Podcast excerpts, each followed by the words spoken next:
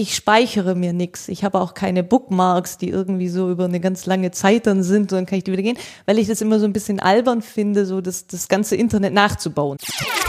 Ich sehe ja, ne, also ich habe ja meinen Kalender schon so den Monat ja. vorher und dann sehe ich ja schon, uh, da steht jetzt in der dritten Kalenderwoche soll ich vier Online-Kurse fertiggestellt haben. Das wird jetzt ja nicht klappen, wenn ich das alles an ja. diesem Mittwoch mache, aber dann kann ich natürlich sagen, okay, jetzt muss ich tatsächlich anfangen, aber es ist ja dann trotzdem das Gleiche.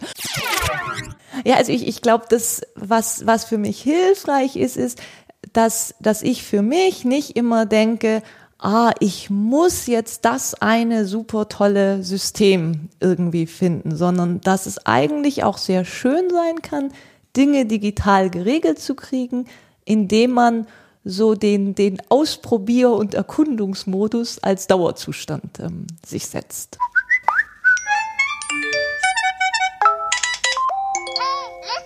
Die Podcast-Reihe heißt Hashtag uneigentlich Dinge digital geregelt kriegen, Untertitel Souverän arbeiten und lernen im Angesicht ständig verfügbarer Raum- und Zeitreisen. Ah.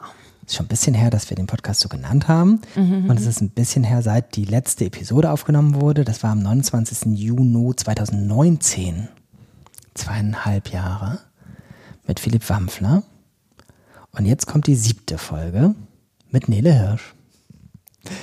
Nele, ganz herzlichen Dank, dass du dich mit mir hier hinsetzt und noch nicht genau weißt, worüber wir reden und wie lange wir reden. Wir wollen darüber sprechen, wie du Dinge digital geregelt kriegst. Vorschau, du kriegst unglaublich viel von der Menge geregelt und unglaublich gute Dinge, wenn ich das von außen sozusagen beobachte. Für die wenigen, die es jetzt nicht wissen, würde ich gerne einmal einen Schnelldurchlauf machen, was du alles machst. Und alle anderen können die Kapitelmarken angucken, wo es das zweite Kapitel, wo es um das Wie dann tatsächlich geht. Ähm, fangen wir mal so an. Du, du hast ja zwei Ausbildungen, richtig? Oh, schlecht recherchiert vorher.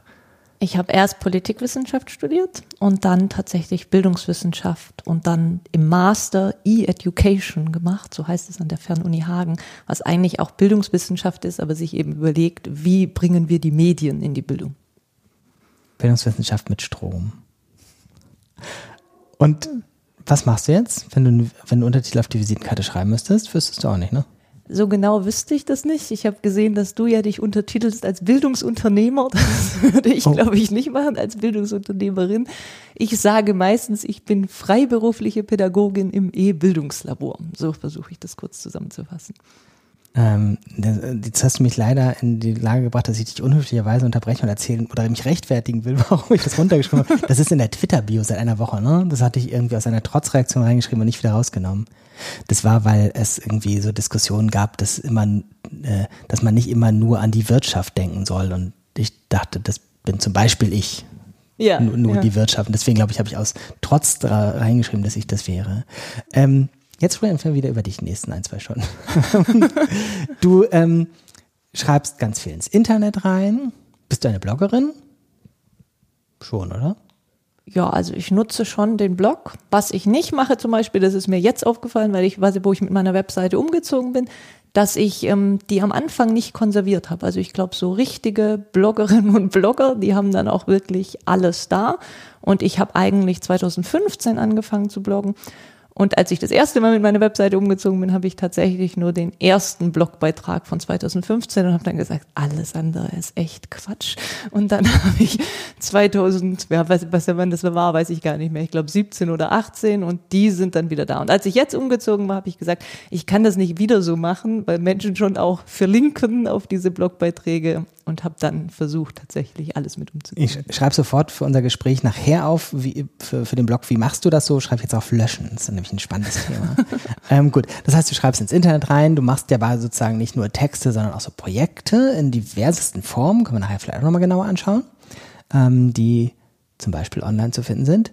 Ähm, du in der herkömmlichen Welt würde man sagen, bist Fortbildnerin. Ja, das ist sogar ein großer Bestandteil, also mit anderen Menschen in irgendeiner Form. Oft ist es ganz klassisch, eine Fortbildung zu geben, aber zum Teil auch sowas. Du hast dieses schöne Wort geprägt, Beratschlagungen statt Beratungen zu machen. Also das ist auch sehr, sehr viel Bestandteil. Mm. Bist du Aktivistin? Ja, ich würde schon so sehen. Also ich habe mich selber so charakterisiert, dass ich sage, ähm, dass dieses für die gute Bildung einsetzen, ist nicht nur mein Beruf, sondern auch meine Berufung. Das ist auch sehr platt so ein bisschen, aber ich habe nicht den Eindruck, ähm, dass ich tatsächlich arbeite oder was tue, aber das hatte ich noch nie in meinem Leben. Also egal, was ich da jetzt gemacht habe, ging es mir eigentlich immer darum, dass ich gesagt habe, ja, ähm, ich will irgendwas voranbringen. Und dann hatte ich einfach sehr oft das Glück oder das Privileg, dass ich das verbinden konnte und da auch Geld dafür verdient habe, für die Sachen, die ich mache. Und das lässt sich ja so direkt auch einfach überhaupt gar nicht trennen. Und natürlich muss ich auch gucken und sagen, also ne, muss natürlich mein Geld verdienen, wie alle anderen Menschen auch. Aber ähm, ich war eigentlich noch nie so in der Situation, dass ich sagen musste, ich, ich muss dieses jetzt machen, weil sonst reicht es nicht, sondern ich konnte eigentlich immer sagen, oh, das ist ein cooles, spannendes Projekt, was ich total gerne mache. Und dafür werde ich eben auch bezahlt. Mm, was bist du noch? So Ober Oberbegriffe? Nehmen wir an, du kannst auf deiner Visitenkarte fünf Sachen unten runterschreiben. Na, Lernende würde ich natürlich noch dazu schreiben. Ich bin ja nicht nur Fortbildnerin, sondern auch selbst ja. Lernende. Das ist, glaube ich, noch ein, noch ein wichtiger Bestandteil. Ja, und dieses andere, dass ich selber so Projekte mache und gestalte, also sowas jetzt wie den Internetquatsch oder andere Webseiten, das ist, glaube ich, ja, weiß nicht, wie ich das fassen würde, also als was ich das machen würde. Es ist ja nicht, dass ich programmiere, sondern eher Sachen so konfiguriere und versuche so ein bisschen anzupassen und umzuwandeln und dann eben irgendwelche Ideen ähm, doch auch einfach technisch ähm, dann umzusetzen. Also es macht mir Spaß, in so ein CMS reinzugucken und zu gucken, wie kann ich jetzt irgendeine Funktion ähm, gestalten, dass da irgendwas Spannendes hinten rauskommt. Du bist Ausdenkerin oder irgendwie sowas. Vielleicht. Also das Internetquatsch äh, ich bin immer in Verlegenheit, dass ich jetzt hier Sachen erkläre. Ich bin ja nur der Podcast-Gastgeber. Was ist denn Internetquatsch? Na, Internetquatsch ist im Prinzip eine kuratierte Sammlung von Internetquatsch-Webseiten oder Tools, die mir so aufgefallen sind und die ich ähm, zusammen sammle und das dann wie eine Fundgrube, wo Menschen drauf zugreifen können und sagen können, ich will mein Seminar ein bisschen auflockern, ich will meine Lernveranstaltungen ein bisschen spaßiger machen und dann finden sie da eben irgendwelchen Quatsch, den mhm. sie machen können. Mhm. Ich habe es auch schon für, für nachher äh, auf den Zettel geschrieben, wie du sozusagen so eigene kleine oder auch größere Projekte machst. Ähm, bei uns im Team achso, ich bin ja ein Podcast-Gastgeber und im sonstigen Leben habe ich äh, ein Team, mit dem ich Bildungsagentur mache, weiß auch keiner, was das ist, ne? aber irgendwie so ein bisschen zu tun hat das vielleicht miteinander. Ähm, da ist tatsächlich irgendwie The Nail Style bei uns synonym für sowas wie diese kleinen Dinge unabhängig nebeneinander stellen, ohne zu überlegen, wie alle im großen Ganzen sich zueinander verhalten. Das finde ich bei dir sehr prototypisch gut gelungen. Ähm, wie viele Domains hast du? Oh, viele, viele. Also ich glaube sowas 40 oder 50, aber sie sind nicht alle dann aktiv das ist dieses, was ich vorher mit dem Löschen sagte. Immer mal wieder denke ich auch, ah nee, das mache ich jetzt doch nicht.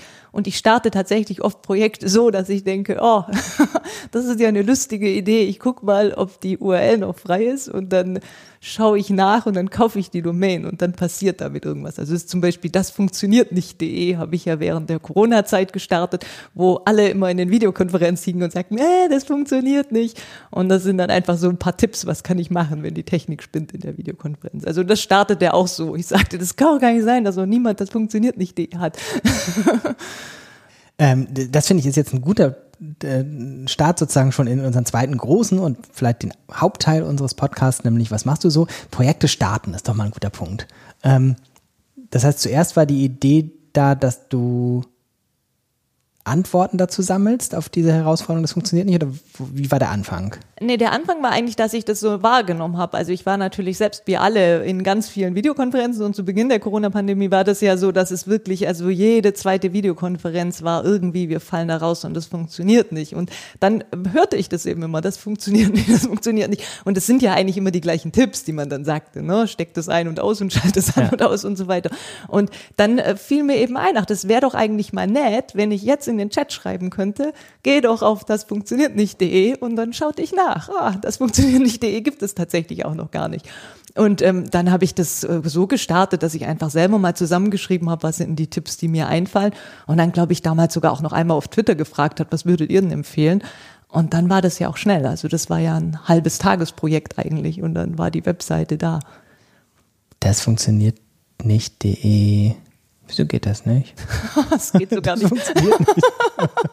ähm, hast du gesagt mit Bindestrich? Nee, ohne Bindestrich. Das Ah, funktioniert okay. nicht. .de. Aber das heißt, das mit Bindestrich hat auch nicht irgendjemand anders. Das ist ja wirklich erstaunlich. Na, hieran schnell sein. Nein. Wir haben ja mal tatsächlich bei, auch in der ähm, Corona-Zeit, wo immer so, wenn man nicht so eine Bildungsveranstaltung in All-in-One-Plattform hatte, da war immer die Frage, wo geht das jetzt weiter? Ja. Und da haben wir, glaube ich, www hier geht es weiter.de oder ähm, Ja, ja, äh, das dafür stimmt. genommen und es wird dann immer dahin geroutet, wo es gerade weitergeht.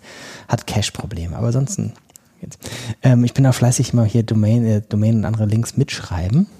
Ähm, dein Start, als Start muss ich vielleicht nochmal ebildungslabor.de. Sagst du, es ist eine Homepage oder wie nennst du das?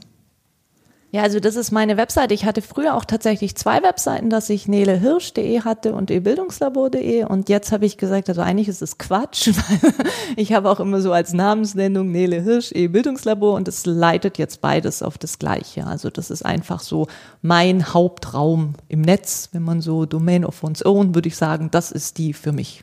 Also du sagst nicht Homepage. Ich würde Webseite sagen, warum? Das kenne ich gar nicht. Ich weiß gar nicht, früher hat, ich, hat man sehr viel Homepage gesagt und ich weiß gar nicht ganz genau, was der Bedeutungshorizont war, was das war und was nicht. Ich weiß auch nicht, ich verbinde es so mit die Homepage zu einer Person, aber das gab es auch bei Institutionen oder Organisationen, die Homepage von, keine Ahnung, ähm, der Stadt Hamburg, hat man das gesagt, weiß ich nicht. Vielleicht ist es so ein bisschen damals gewesen, wie man heute official dahinter schreibt. Ja, so. das- so. Okay, gut, in dem Sinne ist es dann die Homepage, ja. Nele Hirsch Official. hast, Ja. Ähm, okay, also du startest Projekte ähm, dann ja tatsächlich re relativ lehrbuchmäßig, indem du ein Problem erkannt hast. Ja, oder ich habe im Prinzip einfach Lust, ähm, was zu machen. Oder, und das ist wahrscheinlich tatsächlich sogar häufiger, ich kriege mit, dass was ein, ein sehr wichtiges und virulentes Thema für Menschen ist. Also das ist die andere. Wir haben ja schon über Internetquatsch geredet. Und da hatte ich einfach ähm, eine Folie von einer, von einer Fortbildung von mir getwittert, wo ich dann im Prinzip drei so Internetquatsch-Sachen gemacht habe und habe gesagt, Internetquatsch mag ich für die Ankunftszeit in Videokonferenzen am allerliebsten. Und der schoss hoch, dieser Tweet. Und ich, mir war das vorher gar nicht so klar. Ich dachte, das ist das Normalste von der Welt, da irgendwie so einzusteigen in eine Fortbildung mit zu sagen. Und das wurde kopiert und weitergegeben und so. Und irgendjemand antwortete dann drauf und sagte, na, Internetquatsch nenne ich jetzt meine Padlet-Sammlung mit all den Sachen, die ich finde oder so. Und dann sagte ich, naja, dann lass uns doch mal gucken. Und dann stellte ich fest, tatsächlich, das gibt's auch noch nicht. Aber ich glaube, ich hätte da gar nicht weiter recherchiert und weiter gesucht und dann auch diese, diese Domain mir reserviert und das gestartet, wenn ich nicht dieses gemerkt hätte, wie froh plötzlich so viele Menschen waren. Oh, das hat mir jetzt wirklich was gebracht und das ist doch eine gute Sache. Das finde ich, jetzt wo du es sagst, tatsächlich auch jedenfalls für mich jetzt erstmal spontan desillusionierend. So viele Texte von mir, die irgendwie dann mal weiter einen Kreis gezogen haben, sind Sachen, die irgendwie tatsächlich mal so dahingeschrieben waren. Christian, Heil, äh, Christian Friedrich würde sagen, hingerotzt. Ähm, so, ähm, auch, ich glaube, die, ich weiß gar nicht, die drei meistgelesenen Texte auf meiner Website fällen mir gerade so ein, die sind alle so dahingerotzt gewesen, irgendwie im Zug oder sowas. Und die Sachen, wo ich sagen würde, da habe ich jetzt mir irgendwie wochenlang Zeit genommen, das ausgefeilt und umgearbeitet und sonst was, hat kaum jemand wahrgenommen. Naja, also das ist auch oft, glaube ich, dass man mit sich selber, mit seinen Gedanken natürlich, also sehr viel dann arbeitet und macht, aber das ist ja oft auch was, was dann tatsächlich für andere Menschen gar nicht so relevant ist. Also es kann mich sehr Ja. stark vorangebracht haben, aber für andere Menschen dann auch gar nicht so wichtig sein. Und das kriege ich, glaube ich, nur hin, wenn ich tatsächlich höre, was sagen dann andere Menschen und wie wirkt eigentlich da was um mich. Also ich sehe das bei meinen Blogbeiträgen ganz. Also die Blogbeiträge, die ich am spannendsten finde, finden andere Menschen am wenigsten spannend. Also das ist ganz Ja. klassisches Muster. Vielleicht liegt es auch ein bisschen daran, dass sozusagen die Sachen, die man dann mal so schnell aufschreiben kann, Sachen sind, die sehr gut gereift sind, die dann fast für einen selbstverständlich sind sozusagen, die kann man dann gut auf den Punkt bringen. Und die Sachen, die zumindest ich ganz lange schreibe, da finde ich halt erst so beim Schreiben raus sozusagen. Ich bin in so einem Annäherungs- oder Lernprozess in dem Bereich und vielleicht will niemand so oder wollen nicht so viele Leute dann diesen Lernprozess beobachten, den ich dann da durchschreiben Ja, das, das Zeige. trifft es, glaube ich, ganz gut. Also oft ist es sowas, wo ich eigentlich denke, das ist jetzt doch das Selbstverständliche von, also wirklich, Ja. also was eben für mich einfach jetzt ganz selbstverständlich ist, das wird bei anderen dann ganz anders sein. Aber da ist es dann was, wow, das ist ja echt cool, das kann ich jetzt nehmen. Ähm, Projekte starten. Kann man das, Hast du noch was dazu? Oh, ja, bei Projekte stand bei dir. Ähm, du bist für mich eine Antitypin, gibt's das? für man müsste mal. Denkst du nie, man müsste mal oder machst du es wirklich dann auch immer selbst? Also ich, ich mache dann Sachen schon sehr schnell und es ist dann eben auch so, dass oft, also du hast ja vorher gefragt, wie viele Domains ich habe, das ist dann eben auch einfach so, dass ich ganz schnell mal was reserviere und irgendwie was tue und dann merke ich irgendwie so, ach, ist irgendwie doch Blödsinn. Und dann ist das wieder weg. Aber erstmal dieses, also ich kann das überhaupt nicht, dass ich, dass ich eine Idee habe und dann überhaupt auch erstmal den Schritt mache, Jetzt suche ich erstmal, wer würde mir das denn vielleicht finanzieren? Also wenn ich mit anderen Menschen spreche, ist das oft dieses, was die ja. als erstes machen würden. Das sagt, wenn du jetzt eine coole Idee hast, dass du für einen offenen Online-Kurs machst, dann frag doch bitte irgendjemanden und sag, äh, das soll mir bezahlt werden. Und da fehlt mir tatsächlich die Geduld. Und mir fehlt auch die Geduld zu sagen, jetzt spreche ich noch mit dem drüber und spreche noch mit der Person drüber und dann wird es bestimmt auch alles viel besser. Also das weiß ich schon von der Theorie, dass es bestimmt auch besser werden würde, aber da ist es so, wow, da ist die Idee da und das wäre doch cool. Und dann ist es wahrscheinlich auch so ein, naja, so ein sehr, sehr Twitter-sozialisiertes Ding, dass man sich da natürlich auch freut, wenn man sagt, ha, guckt mal, liebe Leute, was ich hier Lustiges entwickelt habe oder auch Hilfreiches entwickelt habe oder auch Nützliches entwickelt habe. Das könntet ihr euch doch mal ansehen. Ähm, wir machen einen großen Sprung zu deiner Twitter ähm, Entdeckung, weil du bist ja erst seit 2015 auf Twitter. Ich habe gerade nochmal nachgeguckt, ich weiß es nicht auswendig. Aber ich erinnerte mich sowas wie, dass du sozusagen ähm, so schnell, so richtig, weiß nicht, so etabliert auf Twitter warst für mich. Ähm, und du warst nicht eine von denen, die schon immer da war, so ungefähr. Mhm. Ähm, erinnerst du dich an deine Twitter-Entdeckung? Also ich habe das also angefangen zu machen. Ich weiß ehrlich gesagt gar nicht mehr, was mir den eigentlichen Anstoß gegeben hat oder was so die ersten Tweets waren, aber das war wirklich noch, als ich dieses Zweitstudium gemacht habe, E-Education. Also da fing ich eigentlich schon damit an und habe das eigentlich die ganze erste Zeit nur so genutzt, dass ich gemacht habe, Twittern bei Veranstaltungen. Also dann mhm. gab es eben einen bestimmten Hashtag und dann habe ich mich äh, das als eine so eine Folie genommen, um mich darüber auch ähm, auszutauschen, dann mit Menschen und Sachen wahrzunehmen. Und dann war auch bei mir, also wenn man sich das anguckt, so meine Twitter-Timeline der ersten ähm, ähm, ja so Jahre ist meistens immer so, hier war die Veranstaltung und dann sind 20 Tweets dazu und dann ist zwei Monate Pause und dann war die nächste Veranstaltung und dann kam das. Mm, und dann habe ich das angefangen, noch stärker auszubauen und habe dann eben das auch verbunden mit persönliches Lernnetzwerk ausbauen, mich darüber zu vernetzen, mich darüber zu verbinden und das zu machen. Und so richtig zu einer intensiven Twitter-Nutzung bin ich auch wirklich erst mit der Corona-Pandemie ähm, gekommen, weil vorher hatte ich immer den Eindruck, dass das Wichtigere für mich eigentlich dieses ist, ich treffe mich irgendwie mit Menschen und setze mich auseinander und dann kann ich auch twittern. Das war übrigens spannend. Oder ich gebe anderen Leuten Bescheid, die nicht bei einer Veranstaltung sind und ich sage denen, was da ist. Und ähm, mit der Corona-Pandemie war das plötzlich so, dass ich, dass ich das ganz bewusst auch genutzt habe als was. Ich berichte drüber, was ich gerade mache. Und hierzu würde ich spannend finden, einfach auch mal so zu fühlen, was, was denken denn da andere Menschen. Und das kriegt man ja auch über, über die Likes mit oder wie wird ein Tweet aufgenommen, was mhm. machen die. Oder eben dann auch festzustellen, nö, scheint gerade nicht relevant zu sein oder das ist jetzt was, was eben in meinem Kopf stattfindet, aber ansonsten auch für andere Menschen jetzt nicht wirklich herausfordernd ist. Ähm, wenn ich mich selbst frage oder andere Leute mich fragen, irgendwie, wie, wie man gut twittert, sage ich oft auch so wie Nele, weil das sozusagen so sehr aus Sicht derjenigen, die das dann später lesen und nutzen können, gedacht ist oder gemacht ist, sagen wir besser gemacht ist, weil meine mhm. Frage dahinter ist eigentlich sozusagen, wie stark ist es einfach so, wie du denkst und tickst oder wie stark denkst du dir, ich twitter so, dass Leute was damit auch wirklich anfangen können?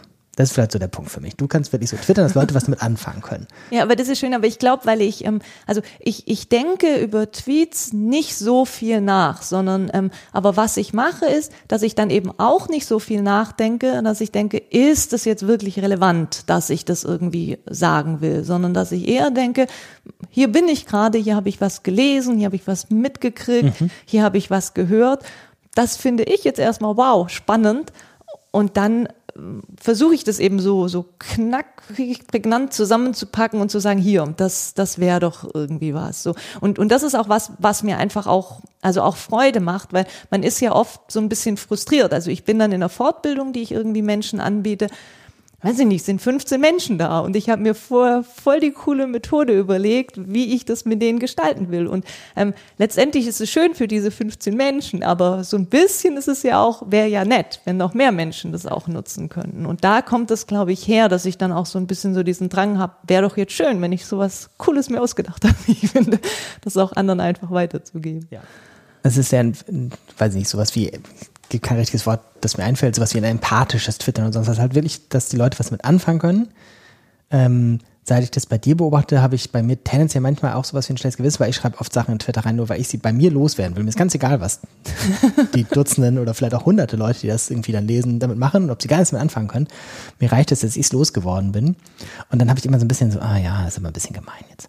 Ähm, das egoistisches Twittern ist sozusagen das, was ich machen würde, und bei dir ist es empathisches Twittern. Das ist ja sehr freundlich für mich formuliert. Ähm, äh, nur weil du es gut findest. Das, ähm, ja, aber das hat wahrscheinlich was damit zu tun, dass du sozusagen jetzt nicht sagst, oh ja, ich muss mich mal wieder mehr bemühen, so zu twittern, dass die Leute was damit anfangen können, sondern das ist einfach das, was dir gleichzeitig selbst gut tut oder ähm, naja also es ist es ist ja das wie ich das bringe also ich, ich möchte gern gute Bildung machen so und dafür mache ich irgendwas. Ja. und dann will ich das natürlich auch gerne dass es öffentlich ist und dass andere Menschen das weiter nutzen können sonst wird die Bildung ja nicht besser so wenn man es ganz platt fasst. Twitter. Ähm, ab wann wird ein Blogbeitrag bei dir da draus also Blogbeiträge schreibe ich dann schon. Also ich hatte zuerst, ich war lange Zeit auf Hugo auf der Plattform, wo ich so meine, das ist ja dann so, dass ich mit Markdown schreibe und das dann immer hochladen muss. So jetzt bin ich wieder zurück umgezogen zu WordPress. Da fiel mir das auf, dass ich sehr viel schneller ähm, jetzt sage, was ich früher vielleicht auch nur getwittert habe, mache ich jetzt auch einfach als einen Blogbeitrag und, und schreibe das schnell. Und davor war das eher, weil das nochmal mit so einer größeren Hürde verbunden war, dass ich eher gesagt habe, so, jetzt setze ich mich nochmal hin und denke tatsächlich auch nochmal fundierter über was nach und schreibe auch nochmal was so als ein gesamtes Konzept zusammen. Dann passt das ja auch einfach nicht in einen Tweet rein. Und dann ist es ein Blogbeitrag. Wann, gibt es typische Situationen oder Orte oder Zeiten, zu denen du Blogbeiträge schreibst? Ähm, also eigentlich immer dann, wenn ich ähm, was gemacht habe und das so ein bisschen ähm, auswerte oder auch wenn ich mir was überlegt habe und ein Konzept da entwickelt ja. habe oder gemacht habe. Ähm, oder auch wenn ich irgendwo war und ähm, da was mitgekriegt habe. Also es, es muss sich entweder in meinem Kopf oder in der Interaktion mit anderen Menschen irgendwas bewegt haben oder vorangebracht haben und dann versuche ich das in einen Blogbeitrag zu bringen. Das hängt ja auch zusammen mit dem, dass ich sage, ich arbeite nach diesem Geschäftsmodell des Teilens. Also ich versuche immer alles, was ich mir überlege oder was ich konzipiere oder was ich mache, offen für alle zur Verfügung zu stellen. Also da ist es ja schon so ein bisschen so eine Selbstverpflichtung. Also wenn ich sage, ich habe jetzt das Konzept für die Veranstaltung XY, dass ich das dann eben auch als einen Blogbeitrag fassen will mhm. und ähm, anderen zugänglich machen will. Und du Newsletterst ja auch noch ähm, relativ viel. Wobei viel ist ja interessant, das habe ich jetzt gedacht von der Empfängerseite her. Du hast dieses Tool, ich habe vergessen, wie es heißt, was man dann bei Twitter gleich sieht, in der Bio mit der Empfängeranzahl. Wie heißt das? Genau, das heißt Review, aber ich will darauf hinweisen, dass ich dieses Tool schon hatte, bevor es cool war. da hatte das nämlich sonst noch niemand. Und dann hat es Twitter gekauft. Also das war erst so ein niederländisches Start-up. Wann hast du das gestartet? Das habe ich, och, das war vor der Corona-Zeit noch. Also das muss jetzt dann schon dreieinhalb, vier Jahre, sowas. Na, nee, so lange ist es noch nicht. Drei Jahre wahrscheinlich, würde ich denken. Können wir aber auch nachgucken, wann die, wann die erste Edu-Mail war. Ähm, ich gucke gerade, man kommt von diesem Twitter-Dingsbums jetzt gar nicht so einfach zu einer Edu-Mail. Genau, du musst einfach edumail.ebildungslabor.de, dann bist du da. ebildungslabor.de. Ähm, Achso, das habe ich überhaupt nicht gefragt, weil ich das jetzt von dir weiß, aber das muss ja nicht heißen, dass andere Leute das wissen. Du bist so mit irgendwie Open Source und diese ganzen Sachen selbst ausprobieren und zum Laufen kriegen und so, ne? Woher kommt das? Ja, also das mag ich einfach gerne. Also Open Source habe ich das so ein bisschen, weil ich ähm, es einfach wichtig finde als eine Orientierung in der Bildung, dass man auch eine Gestaltbarkeit von Technik ähm, den Menschen ermöglicht. Und das funktioniert natürlich bei Open Source. Aber insgesamt ist es, glaube ich, also es muss ja dann auch nicht nur Open Source sein. Also es, ich finde, es macht einfach Freude. So, da hat man was Neues und da kann man mal so ausprobieren, ähm, was dieses Tool kann, was ich damit machen kann, wie das funktioniert. Und dieses Review ist überhaupt nicht Open Source. Das ist hast du das voll in, böse. Ähm, hast du das in deinem, in deinem, deinem zweiten Studium eigentlich gelernt?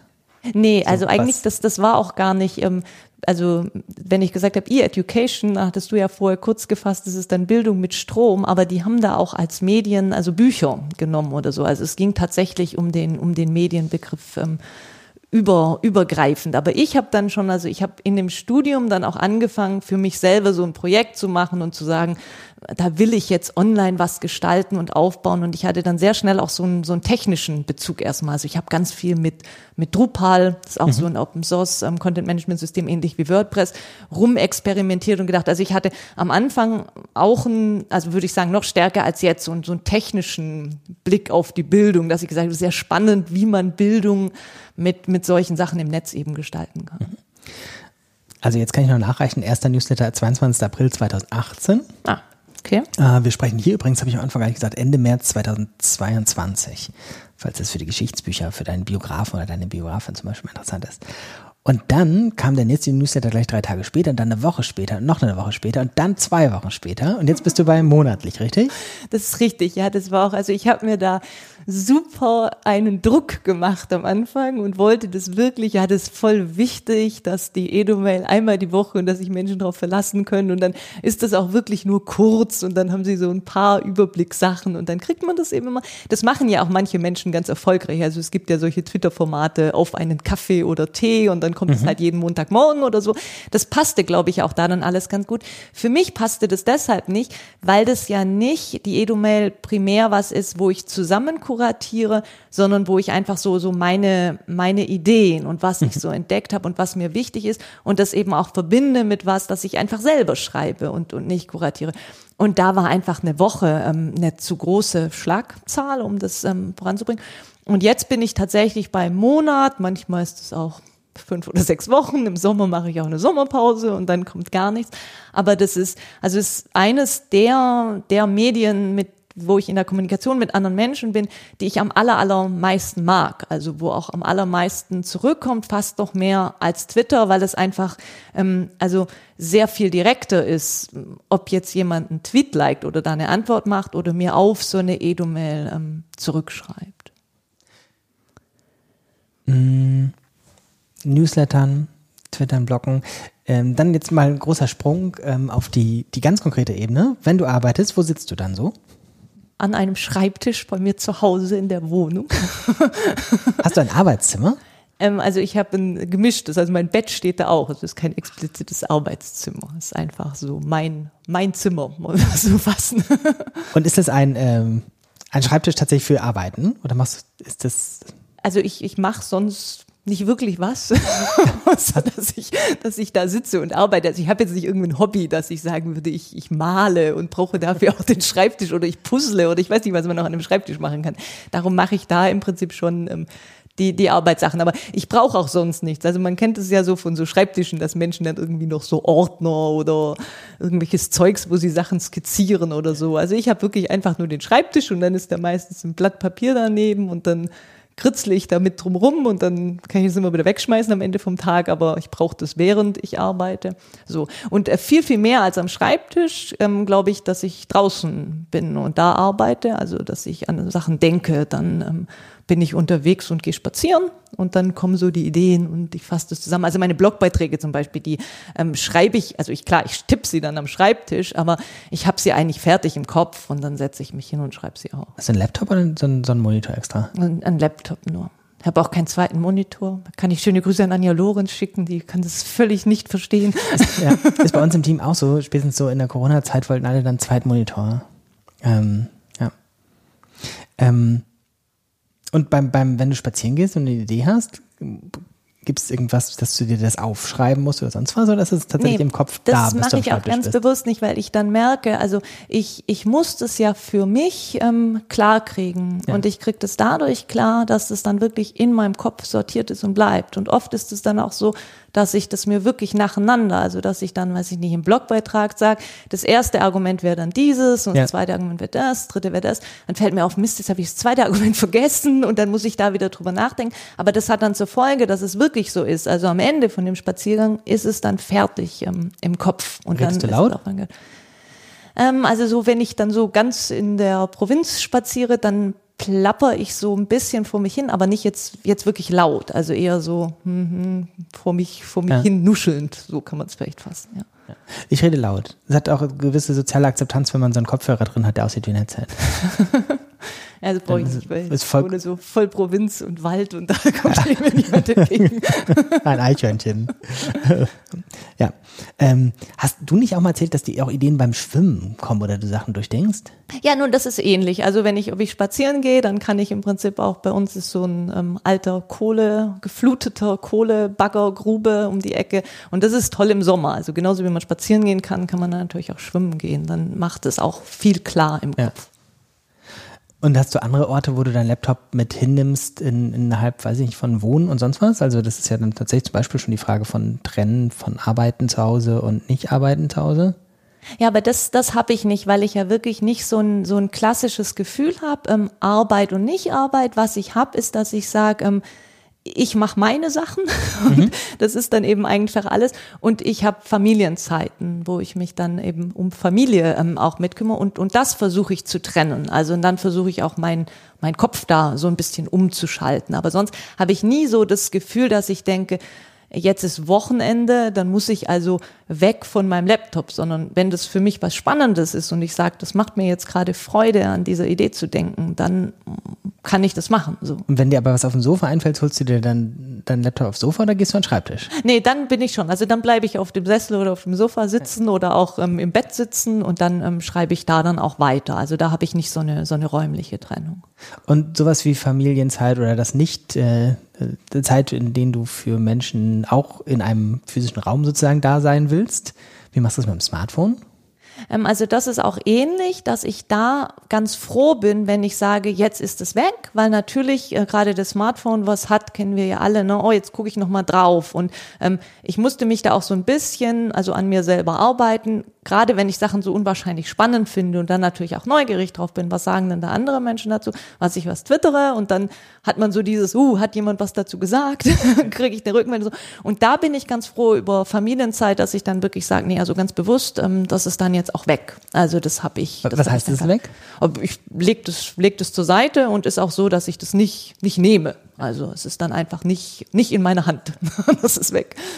Hast du irgendwas, für was das Geräusche macht? Also Ping und Klingen? Nee, ich habe bis dann habe ich aus, ganz ausgestellt. Das ist dann lautlos. Dann oder auch so? Also hast du sozusagen einen An- und Aus-Modus oder einen Laut- und Leise-Modus? Also ich oder? kann auf, auf lautlos stellen oder eben einfach auf, dass es Bling macht, aber eigentlich ist mein, ist mein Smartphone immer auf lautlos, weil auch wenn ich ansonsten bin ich ja irgendwie am Arbeiten. Also sitze ich davor und schreibe einen Blogbeitrag oder überlege irgendwas, da würde mich dieses Bling ähm, auch stören. Aber dadurch, dass es dann neben mir liegt, sehe ich natürlich, ah, da passiert jetzt ähm, was ah, auf es meinem liegt so Smartphone. rum. Ja. Es liegt nicht auf der Bildschirmseite. Ja, oder ich kann auch ganz einfach nochmal so, ptsch, ist da gerade was passiert. Also da ist ja, Ja. dann ein viel, die- viel direkterer Übergang dazu da. Hast du das, ähm, dass da Sachen, die Bling machen, ähm, ich erzähle mal, wie es bei mir ist, damit ich verstehe, was ich gerade meine. mir ist aufgefallen, dass immer mehr ich Anwendungen, die ich auf dem Smartphone habe, halt, weil sie ja alle cloud-basiert sind, auch auf dem Rechner habe. Und ich dann sehe, da ist eine Nachricht über den den Messenger eingegangen. Und das sehe ich sozusagen auf dem Handy und mache dann aber auf dem Laptop dieses Programm auf, um diese Nachricht zu lesen, falls zu beantworten. Ähm, ich ich habe das ein bisschen, dass ich das bei Twitter habe, weil ich da gucke, aber sonst habe ich, also zum Beispiel ähm, Telegram sind ja viele Messenger-Gruppen darüber und ähm, dann gibt's natürlich auch im Browser, weiß ich, aber da nutze ich das nicht. Also das habe ich dann, also meine Messenger habe ich nur auf dem Smartphone. Und du hast Benachrichtigungen bei Twitter. Ja. Das muss ja bei dir andauernd dann aufploppen. Naja, aber das, man kann das schon auch einstellen. Also, oder weiß ich gar nicht, ob ich das einstellen kann, aber es kommen ja, also, Ja. es liken 20 Leute, und dann kriege ich ja eine Benachrichtigung. Es haben übrigens 20 Menschen geliked. Das ist ja nicht so bling, bling. Ah, doch, wahrscheinlich wird es bling, bling, bling machen, aber bei mir macht es ja nicht bling. Und die Nee, stimmt. Benachrichtigung Mhm. ist dann nachher nur, Stellt sich's um. Ja. 17, 18, 19, 20. Ähm, aber das ist ja trotzdem bei dir, wie viel Tweets hast du denn so am Tag durchschnittlich? Nee, also Mhm. das ist also so viel, also jetzt während der Corona-Zeit ist es natürlich viel, viel mehr geworden, aber Ja. also mehr als drei Tweets, zeigt sich, dass es gleich, dass es völlig falsch ist, was ich hier erzähle, aber so wäre meine Selbsteinschätzung, dass ich eigentlich eher so so drei Tweets oder weiß ich nicht, 15 Tweets die Woche. Also so würde ich das, glaube ich, Das stimmt, ja. 21. März, ja. Dann hast du zwei Tage nichts getwittert. Es gab mal ähm, in der Anfangszeit von Twitter gab es immer so viele Dienste rundherum, weil Twitter diese offenen Schnittstellen hatte. Ähm, und unter anderem konnte man sich von beliebigen Nutzern anzeigen lassen, wann sie schlafen. Mhm. Also, when do they sleep kommen oder irgendwie sowas. Und es war wahnsinnig äh, akkurat, auch für einen selber dann zu sehen, an welchen Wochentagen man auch wie lange schläft. Ja. ähm, einfach nur von den Leuten, die einfach sehr viel getwittert haben. Ähm. Das wäre schön, wenn es noch viele solche Auswertungssachen gäbe. Ich würde ja solche Sachen immer sehr gerne über mich auch ausgewertet haben. Ja. Zum Beispiel, wie viele Tweets pro Tag ich im Verlauf der Jahre geschrieben habe. Gefühlt würde ich auch sagen, es ist weniger geworden. Ja. Ähm, aber sich das anzugucken, wäre nochmal spannender. Ja, du würdest das so basteln und ich würde sagen, müsste man mal. okay, nächstes Kapitel ähm, machen wir vielleicht mal mit diesem Arbeiten weiter. Ähm, wie, was, wo liest du so? Lesen mal gesagt, alles, was länger als oh, drei Minuten am Stück der gleiche Inhalt ist. Also sowas wie Artikel, Bücher, ja, also ich ähm, mache das so, dass ich tatsächlich das meiste, was ich lese, ist nicht das Lesen, wie du es jetzt gefasst hast, sondern das ist, ähm, würde man dann wahrscheinlich platt sagen, surfen durch das Netz. Aber das ist was, äh, wo ich mir sehr bewusst Zeit dafür nehme und auch sage, das ist jetzt meine Lesezeit und dann eben versuche, also sowas wie eine Twitter-Timeline, nicht einfach nur so zu sagen, ach, jetzt sitze ich halt abends auf dem Sofa, dann scrolle ich mal, was da so alles passiert ist, sondern ich dann schon eher da systematisch vorgehe und sage, so, ich habe jetzt die Person und die Person und die Person, da will ich auf jeden Fall mal gucken, dann habe ich den Hashtag und den Hashtag und den Hashtag und da will ich mal gucken, was passiert ist und da dann eben versuche weiterzulesen. Wie, wie hast du die? Du hast die da so und, und jetzt muss man sagen, beim Podcast-Hörern, du machst aber Gesten in der Luft, die sehr ordentlich aussehen. Genau, aber ist es gar nicht. Also ich, ich, ich weiß einfach, was ich spannend finde. Also ein Hashtag ist ähm, ORRDE, was ich einfach spannend finde. Dann lese ich natürlich oft Twitter-Lehrerzimmer oder ich lese Twitter-Campus. Aber ich habe die nirgendwo gespeichert und ich habe auch die Menschen, die ich dann gezielt nochmal angucke. Also Nikki Case ist ein so ein Ding, ne? bastelt ganz viel rum und hat ganz viel Tools twittert aber nur extrem wenig, also ist dann gar nicht da. Aber das ist was, da gehe ich gezielt hin und sage, so, würde mich mal interessieren, gibt es was Neues? Und das meiste, wie ich auch kriege, ist, dass ich, wenn ich Menschen ähm, spannend und gut finde und denke, die machen eine spannende Arbeit, gehe ich gar nicht nur auf ihre Profilseite, sondern gucke mir dann an, was haben die denn geliked? Und da kriegt man ja. eigentlich meistens die, die spannendsten Sachen so auch ein bisschen mit und kriegt dann eben vor allen Dingen auch größer mit, als man vielleicht direkt so in seiner Blase auch entdeckt hätte. Aber das heißt tatsächlich, die merkst du dir, aber auch nicht sozusagen mit Vorhaben, sondern du weißt einfach da und da und da. Ähm, guckst du genau, mal nach. Das, du hast nicht gespeicherte Suchen oder Listen nee. oder was es so alles gibt. Äh, nee, also gar nicht. Und ähm, also das ändert sich ja auch. Ne? Dann habe ich nochmal jemand anderes entdeckt und dann kann das sozusagen auch passen und dann kann ich mir das angucken. Aber es geht auch einfach jemand mal oder ein Thema mal verloren im Sinne von fällt dann hinten runter und irgendwann merkst du vielleicht wieder, ach ja, hast du lange nicht mehr geguckt? Genau, da okay. könnte ich doch nochmal nachschauen. So, okay. Ja. Und das andere, wir waren ja beim Lesen, ne? Da genau. ist es so, ist, dass ich immer. Was ist mit diesen Büchern? Ja, genau. Oder Artikel oder so. Also Bücher lese ich auch und da ist es aber wirklich so, so ad hoc. Also wir können von jetzt ausgehen. Ich habe gerade ganz spannend neu entdeckt, Celestin Frenet von der, aus der reformpädagogischen Perspektive, der ähm, ja so lange, lange her seine Bücher geschrieben hat im letzten Jahrhundert. Und das ist dann, da habe ich so, bin ich drauf gestoßen, weil ich den, den entdeckt habe und dachte, ach, das könnte doch mal spannend sein. Und dann lese ich auf eins ähm, sehr, sehr viel dazu. Also dann habe ich die Bücher und, und schling das auch so ein bisschen in mich rein und, und habe das dann auch erstmal als und dann verarbeitet das erst, ja, so ein bisschen später auch hinterher und dann kommt das so alles, oder? Also das, das ist jetzt ja eine, eine reformpädagogische Strömung einfach. Es gibt auch ganz genauso dieses letztes Jahr, als es dann zum ersten Mal wieder so anfing, wir machen auch ähm, Veranstaltungen wieder vor Ort nach der langen Online-Zeit. Da hatte ich so eine Phase, da habe ich alles zusammengesucht. Was kann man denn methodisch vor Ort machen? Und da habe ich bestimmt fünf, sechs Bücher da wirklich so in mich reingeschlungen und dann später verarbeitet es erst. Also es ist immer so, so interessengeleitet. Da ist irgendwas Spannendes. Und was heißt Bücher auf Papier?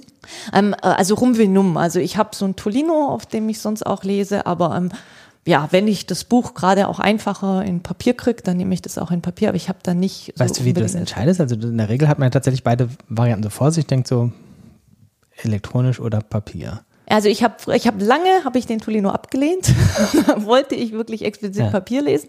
Und dann fing es auch so an, dass es mich genervt hat, also das ist dieses, auch wenn ich eine Idee habe, will ich sie schnell umsetzen, fand ich es einfach anstrengend, dass wenn ich ein Buch gesehen habe und dann kriege ich das erst am nächsten Tag, ähm, kann es da in meiner Buchhandlung abholen oder mir bestellen, ähm, da fand ich es einfach schön, wenn ich das dann schneller haben konnte. Aber ich glaube nach wie vor, also ich nehme den Tolino gar nicht, um Sachen zu markieren oder so. Und ähm, wenn ich eher so denke, da krakel ich noch mal in dem Buch auch drin rum, dann ähm, ist es für mich ein Papierbuch. Ähm, machst du gar nichts mit Textmarkern? Wenn ich auf dem oder Tolino digitale, lese. Äh, echt oder? Nee, nee, nee, das habe ich gar nicht. Der Podcast-Hörerin Nele schüttelt entsetzt den Kopf.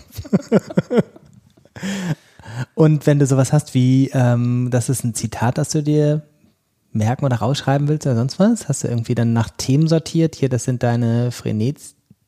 Genau, also da Dokument ist es, dazu ja, oder irgendwas? Genau, also da ist es dann eher so, dass ich sage, das wäre ja spannend, dass ich dazu schon mal noch mal was machen kann und das funktioniert dann bei mir über den Kalender und dass ich mir dann dort im Kalender Sachen anlege, also zum Beispiel jetzt sowas sage, zu Frené wäre es total spannend, wenn ich noch mal bloggen würde, so. und dann setze ich mir das, äh, jetzt haben wir ja Ende März, setze ich mir das meinetwegen auf April, dann ist es da einfach noch so in, in einer absehbaren Zeit und dann tue ich einfach in den Termin. Ähm, solche Zitate mit reinkopieren. Und vielleicht, also ganz oft schreibe ich dann da auch nicht wirklich einen Blogbeitrag dazu und kommt vielleicht auch was ganz anderes raus, aber ich habe einfach einmal eine Sammelstelle, wo das dann da ist. Und wenn dir ein Jahr später einfällt, sag mal, da gab es doch dieses super schlaue Zitat von Frené, ihm seine Frau. Oh Gott, ich habe vergessen, wie sie heißt. Elise. Elise. ähm, dann guckst du im Kalender nach? Ähm, nee, weil dann ist es schon woanders. Also das ist meine Art zu arbeiten immer so, dass ich sage, ähm, das ich ich speichere mir nichts. Ich habe auch keine Bookmarks, die irgendwie so über eine ganz lange Zeit dann sind und dann kann ich die wieder gehen, weil ich das immer so ein bisschen albern finde, so das, das ganze Internet nachzubauen. Ne? Also es ist ja immer eine, auch eine ganz große Frage, die man so kriegt von Menschen.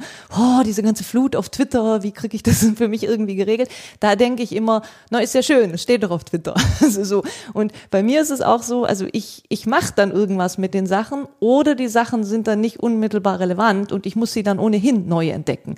Also wenn ich jetzt im nächsten Monat nicht dieses spannende Zitat, was ich entdeckt habe, entweder eine neue Methode gieße oder dazu einen Blogbeitrag schreibe oder irgendwas anderes mache, ah, dann hat sich das auch erstmal wieder erledigt. Und dann ist es vielleicht so, dass ich nächstes Jahr sage, wow, cool, das, irgendwas war doch da, aber dann fange ich eigentlich wieder von vorne an. Dann lese ich das einfach nochmal, weil dann entdecke ich das ja auch neu, auch mit neuen Sachen, die ich mir irgendwie überlegt habe. Hörbücher? Nee, ähm, ich bin ganz, ganz schlecht so, so Hörmensch. Also ist eigentlich gar nicht, auch gar nicht irgendwie, dass ich so, so Fernseh gucken würde oder irgendwie so Dokus oder irgendwas. Es ist genauso wenig. Also wenn ich, wenn ich was tue, dann ist es, ist es Lesen. Also auch wenig Podcasts nehme ich an. Ja, gar nicht eigentlich. Du gehst nur im Podcast und erzählst da was. Lieber reinsprechen. Ähm, okay, Fernsehen hast du jetzt auch schon beantwortet. Das ist interessant, hätte ich jetzt überhaupt nicht auf den Zettel für Nachfragen. Offensichtlich habe ich das Vorurteil, dass du nicht fernsiehst. ähm, okay, Kalender hast du jetzt schon angesprochen. Nächstes Kapitel. Ähm, wir alle kennen solche Kalender, in denen sowas steht, was bei dir wahrscheinlich sowas ist wie, keine Ahnung, heute Vormittag in der der Einrichtung eine Fortbildung geben, ähm, mittags mit der Agentur J&K Pizza essen gehen, nachmittags im Podcast zu Gast sein, abends Zug fahren. Wobei du ja nicht mal einen Zug dir rausgesucht hast vorher, für, wenn wir jetzt von heute konkret sprechen. Also das heißt, es steht nicht mal die Zugverbindung in deinem Kalender.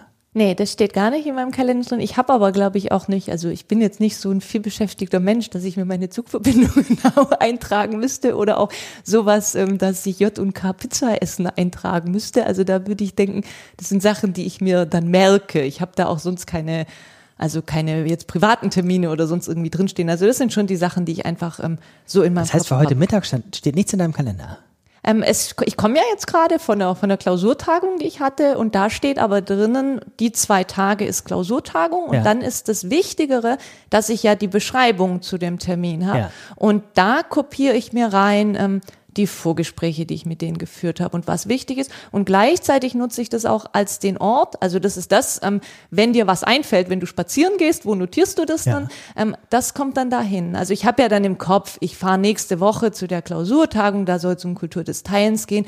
Dann wabert es ja in mir und da überlege ich mir, was will ich da vielleicht dazu machen. Und wenn mir dann auch nur so ein kleiner Baustein einfällt, also wäre ja lustig, das und das auszuprobieren, dann packe ich das in den Termin rein. Das heißt, das ist sozusagen das Zentrum dein, deiner ähm, aller Überlegungen, die mit diesem Termin zu tun haben, stehen in der Terminbeschreibung. Stehen in der Terminbeschreibung, ja. So, okay. und, und so mache ich das halt auch mit allem und darum habe ich auch vorher gesagt, dass ich mir dann einen Termin anlegen würde zu ähm, Blogbeitrag zu ja. trainieren. Ist ja dann kein klassischer Termin, ne? da steht ja nicht 8 Uhr dann und dann ist ja auch keine Deadline in dem Sinne. Ist ja auch Was Quatsch. alles anders als in jedem Kalender 101 steht sozusagen. Wo steht, Kalender ist nur für Termine da und so ja. weiter. Also es ist ja. für mich meine, meine Arbeitsumgebung, wo ich eben dann einen Ort habe, da packe ich das rein, wenn es noch nicht öffentlich ist. Die anderen Sachen, wo ich Sachen sortiere, ist dann, ich schreibe es in mein Newsletter, ich twittere es, ich blogge es. Oder eben, es ist noch nicht so, dass ich es geteilt habe, dann steht es im Kalender. Dein Kalender ist dann wahrscheinlich auch nur für dich einsehbar. Ja, ja, also mein Kalender ist nur für mich einsehbar und ähm, wir haben familiär quasi so einen zweiten Kalender, wo wir dann eintragen, ich bin nicht da, ich bin nicht da. Ja. Dann weiß man quasi, wer die, wer die Kinderverantwortung hat zu den verschiedenen Zeiten. Und dass du mittags hierher kommst zum Pizzaessen mit Leuten aus dieser Agentur, in der du gerade sitzt, äh, hast du dir einfach gemerkt. Nein, das habe ich mir gemerkt, ja. Also, weil da steht ja jetzt drin, ich fahre die zwei Tage nach Hamburg, aber ich hatte tatsächlich, muss ich zugeben, keine Vorbereitung auf diesen Podcast gemacht. Ja. Und darum, ja, wusste ich das. Toll. Ähm, noch was zum Kalender? Hast du irgendwas mit Erinnerungen im Kalender? Das kann man so tausend einstellen. Erinnere mich 24 Stunden vorher, 33 Tage, 8 Minuten vorher.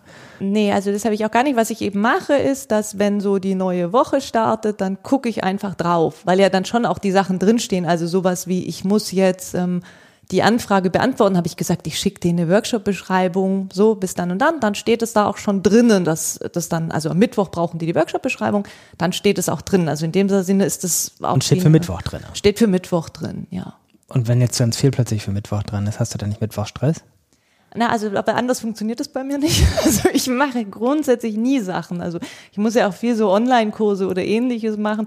Und dann ähm, ist es immer so, dass ich mir sage, also gerade mit Lisum, also das Berlin-Brandenburger Fortbildungsinstitut, da mache ich mehr Sachen und es ist immer so, in so sechswöchigen Abstand muss dann an einem Mittwochmorgen so ein Online-Kurs da sein. Und ich habe mir schon so oft gesagt, es wäre ja voll praktisch, wenn ich diesen Online-Kurs so im Laufe der sechs Wochen immer so ein bisschen machen würde. Und das, das klappt einfach nicht, sondern ich mache dann diesen Online-Kurs ähm, am Montag, Dienstag vorher und am Mittwoch früh ähm, steht er dann eben drin. Und steht er da drin im Sinne schon von der Länge, die du brauchst? Also modern würde man sagen, es ist Timeboxing, dass man so im Kalender Sachen einträgt für die Länge, ah. die man ungefähr dafür braucht. Nee, also das halt manchmal ist es einfach Pech und dann gucke ich ja. am Sonntagabend da rein und denke, um Gottes Willen, was habe ich mir denn dabei überlegt? Und dann ist halt ein bisschen stressig, aber ähm, es hat bis jetzt immer alles geklappt. Mhm. Stark. Ähm, gut. Kalender. Ich bin da so erschüttert von unkonventionellen Herangehensweisen an den Kalender.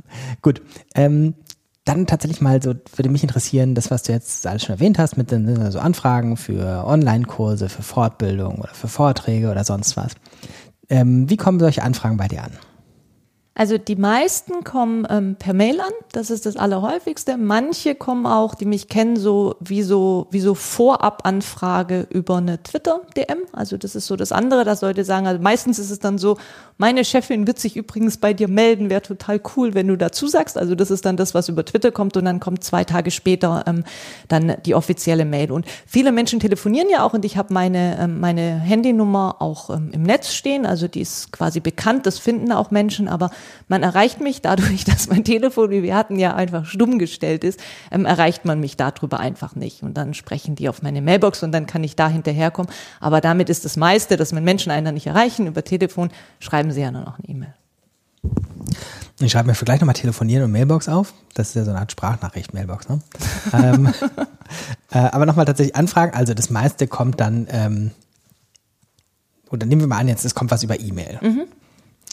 Ähm, du bekommst, nee, unterstelle ich dir mehr Anfragen, als dass du sie alle annehmen würdest? Ja, aber es ist tatsächlich sehr, sehr schwierig, weil, ähm, also ich dadurch, dass ich gesagt habe, mir ist es so wichtig, Bildung voranzubringen. Und ähm, ich krieg schon so Anfragen, die ich sehr einfach ablehnen kann. Also wenn sowas kommt, ähm, sehr geehrte Frau Hirsch, wir würden Sie gerne buchen für ähm, einen Kurs XY am so und so vielten. Ähm, so, dann ist es, fällt mir das deutlich einfacher zu sagen, boah, ich habe jetzt schon so viele Sachen irgendwie zugesagt, das ist gerade so viel, dass ich da zurückschreiben kann, ähm, nee, tut mir leid, ähm, gerade gerade zu viel Sachen. Aber fast alle Anfragen, und das ist ja auch darüber, dass mein Geschäftsmodell so läuft, dass die Menschen mich dann kennen, sie haben meine Edo-Mail gelesen oder sie haben einen Blogbeitrag gelesen oder ähnliches, sind ja solche Anfragen, die sagen, ähm, also meistens auch gleich liebe Nele und nicht per sie. Ähm, ich habe den Blogbeitrag gelesen zu XY und ich bin hier an der Schule und da stehen wir gerade vor der Herausforderung und ich glaube, du könntest uns da total gut helfen. Das wäre voll super, wenn du da vorbeikommen würdest und mit uns XY machen würdest. Und da finde ich das wirklich schwierig, ähm, dann zurückzuschreiben und zu sagen, nee, ähm, kann ich nicht, weil entweder ist es auch wirklich von der Anfrage her so, dass ich denke, das ist echt so was Spannendes. Da will ich mich voll gerne reindenken. Das ist auch ein Thema, was ich noch gar nicht so viel kenne und das könnte ja ein gutes Projekt sein. Oder eben auch, dass ich denke, boah, die Menschen da der Schule, die, die brauchen wirklich Unterstützung und die wollen da gerne so eine gute Arbeit machen und ich könnte ihnen da wirklich helfen, so. Und dann kann ich auch nicht zurückschreiben. Nee. Finde ich jetzt aber doof. Also das, das fällt mir dann einfach schwer. So, das Aber haben. das gibt es doch. Ja, also ich, ich habe jetzt mir angewöhnt, ich habe früher habe ich so gemacht, wenn ich eine Anfrage kriegte, habe ich erst ewig drüber nachgedacht und überlegt und geguckt so. Und dann habe ich irgendwann festgestellt, ich könnte ja auch eh zeitlich gar nicht. so. Und jetzt ist es immer so, wenn ich eine Anfrage kriege, gucke ich tatsächlich als erstes auf den Termin. Und dann ist es oft so, dass ich denke, puh, dann ist erledigt. es ja gar nicht schlimm, dass ich absagen muss. Ich kann einfach schreiben und sagen, so, ich kann da nicht, da ist was anderes, muss ich leider absagen. Mm, so, und viele, viele Sachen sind ja auch ganz anders. Also sind ja nicht die Anfragen, kommst du bei uns ähm, zu, der, zu der Veranstaltung, sondern ganz viele Anfragen sind ja sowas wie, wir wollen hier so einen Kurs gestalten oder wir wollen hier das und das machen, so. Und ähm, da kann ich dann tatsächlich auch sagen, ähm, also passt jetzt gerade nicht. Und da würde ich eher so auswählen, ähm, also finde ich das jetzt spannend oder finde ich das relevant oder finde ich das wichtig oder ist es eben auch was, was nicht so entscheidend ist? Und das ist noch bei den Fortbildungsanfragen, ist noch die andere Sache. Ähm, wenn ich, wenn ich nicht absagen will oder auch, also ich halte das auch tatsächlich für sinnvoller, dann schreibe ich denen zurück, ähm, dass ich das auch tatsächlich nicht, nicht schlau finde, wie sie das angehen wollen. Also das ist ganz oft sowas, dass sie sagen, sie wollen einen Einstieg in die Software H5P haben. Ne? Das H5P ist diese Software, wo ich so interaktive Bildungsmaterialien gestalten kann. Das ist das, was während der Corona-Zeit am häufigsten als eine Anfrage kam. Und da fiel mir das tatsächlich nicht schwer, den Menschen zu antworten, zu sagen, ihr braucht da eigentlich gar keinen Einstiegskurs von mir. Äh, guckt euch hier diesen offenen Online-Kurs von Oliver Tacke an. Und hier habe ich noch eine Übersicht zu den verschiedenen Inhaltstypen gemacht. Und wenn ihr dann noch Rückfragen habt, dann meldet euch nochmal. Aber eigentlich kommt ihr damit zurecht. Also das finde ich eine sehr, sehr große Erleichterung, ähm, dass es einfach so viel offen nutzbare Sachen gibt. Zum Teil ja auch von mir selbst gestaltet, zum Teil von Menschen, die ich auch kenne oder was ich auch selbst genutzt habe. Und das ist dann natürlich einfach zu sagen, hier, das funktioniert doch ganz genauso, wenn ihr euch das einfach anguckt. Und dann rufen die Leute auch noch an ähm, und sprechen auf deine Mailbox. Ähm, das, und dann rufst du einfach zurück. Ja, aber da bin ich schlecht. Also kann ich allen Menschen hier sagen im Podcast, wenn ihr mich anruft und auf meine Mailbox spricht, dann müsst ihr damit rechnen, dass es auch einfach untergeht. Also ich bemühe mich dann natürlich dran, dran zu denken, aber ich höre das dann irgendwann zwischendrin ab und da habe ich tatsächlich keine Systematik. Also ne, ich habe dann ja vorher gesagt, ich habe da so einen Zettel neben mir liegen und da krakel ich dann die Nummer drauf, die sie mir ähm, mitgeben. Aber wenn ich dann nicht an dem Tag zurückrufe, dann ähm, geht es auch eher einfach verloren. So, aber die Menschen, denen das dann wichtig ist, die sagen dann, ich schreibe eine Mail und habe die Nele ja nicht erreicht. Und wenn du zum Beispiel mal eine Mail geschrieben hast äh, und die Person sagt dann, ja, das ist ja ganz toll, äh, können wir dazu mal telefonieren? Ja, doch, aber das ist okay. Machst du einen Termin mit denen zum Telefonieren? Ja, also dann, dann machen wir einen Telefontermin und da ist ja dann eigentlich das erste Mal, dass dieses, dass dieses Projekt auch vorangeht. Also vom Ding ist, wäre es dann so, ich ähm, würde den, den Telefontermin reinschreiben und würde da die E-Mail mit der Anfrage reinkopieren. Und wenn wir dann telefonieren, dann kriegen wir ja quasi, erarbeiten wir meistens den Termin, wo das dann auch tatsächlich stattfinden kann. Und dann verschiebe ich ähm, diesen Termin hin zu da, wo es dann stattfindet. Ist es ein HTML-Kalender? Terminbeschreibung? Das ist, also in Thunderbird habe ich so ein Plugin, das Kalender-Plugin, so echt nicht mal was ja. Besonderes gemacht, da ist das alles drinnen. Also ich kann da Links reinpacken, aber ich, ich schreibe da natürlich nicht, ähm, nicht HTML. Also. Nee, aber wenn man was reinkopiert, dann ist ja häufig, keine Ahnung, zumindest Rich-Text oder sowas. Weiß ich jetzt gar nicht, was Kalenderstandards sind. Ähm, okay, zu seltsame Frage. ähm, und kannst du sowas telefonieren ähm, ertragen, wie wenn jemand schreibt, ich versuche sie dann im Laufe des Nachmittags anzurufen? Nee, also das, das hilft, glaube ich, nicht so viel, weil ja mein Handy einfach nicht. Dann kann ich, also wenn Menschen mir schreiben, ähm, du kannst mich erreichen irgendwann im Laufe des Donnerstagvormittags, dann finde ich das okay. Aber ähm, wenn die sagen, ich rufe dann im Laufe des Donnerstagsvormittags an, also es funktioniert ja auch einfach nicht, weil dann das Handy nicht an ist. Darum mache ich da dann schon einfach lieber, dass wir, dass wir einen Termin machen. Und jetzt, also das finde ich nicht nötig, aber jetzt während Corona hat sich das ja eh so eingebürgert, dass man sagt, hier, wir treffen uns in einer Videokonferenz und dann war das über diesen Weg, dass man das gemacht hat. Und am allermeisten versuche ich auch tatsächlich, also ganz oft ist es ja so, wir haben uns per E-Mail eigentlich schon geeinigt. Also die schicken mir die Beschreibung, was sie da gerne wollen, was ich nicht, Input oder Vortrag von mir. Ähm, ich schreibe zurück, kann ich mir vorstellen, dann verhandeln wir noch kurz über das Honorar und nee, genau, tun wir noch gar nicht, sondern dann kommt meistens als nächstes, na dann ähm, lass uns doch mal miteinander telefonieren. Und ähm, da sage ich dann tatsächlich auch oft, ähm, ist es jetzt wirklich nötig, ähm, dass wir telefonieren oder können wir nicht einfach per E-Mail das, das fortsetzen, weil das, also ich empfinde das als sehr viel einfacher, weil sonst machen wir einen Termin, sprechen miteinander und stellen da fest, ähm, ja, wir müssen einen Titel und eine Workshop-Beschreibung aufschreiben und das können wir eigentlich auch per E-Mail hin und her schreiben, so. Und warum, wenn die meisten Menschen wollen eigentlich deshalb telefonieren, weil sie über das Honorar irgendwie reden wollen und ähm, das fällt mir auch schwer. Ich kann sowas nicht, dass Menschen mich dann am Telefon fragen, ähm, ja, wie viel willst du dafür verdienen? Da habe ich keine Antwort darauf.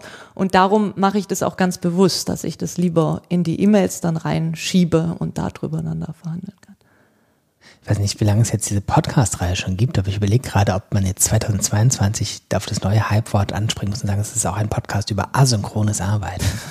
Äh, das haben wir in der Agentur neulich diskutiert, dass das sozusagen jetzt ja ein, ein ganz neues Ding ist. Und wir gesagt naja, aber das kommt uns doch irgendwie sehr vertraut vor mit dem asynchronen Arbeiten. Ja.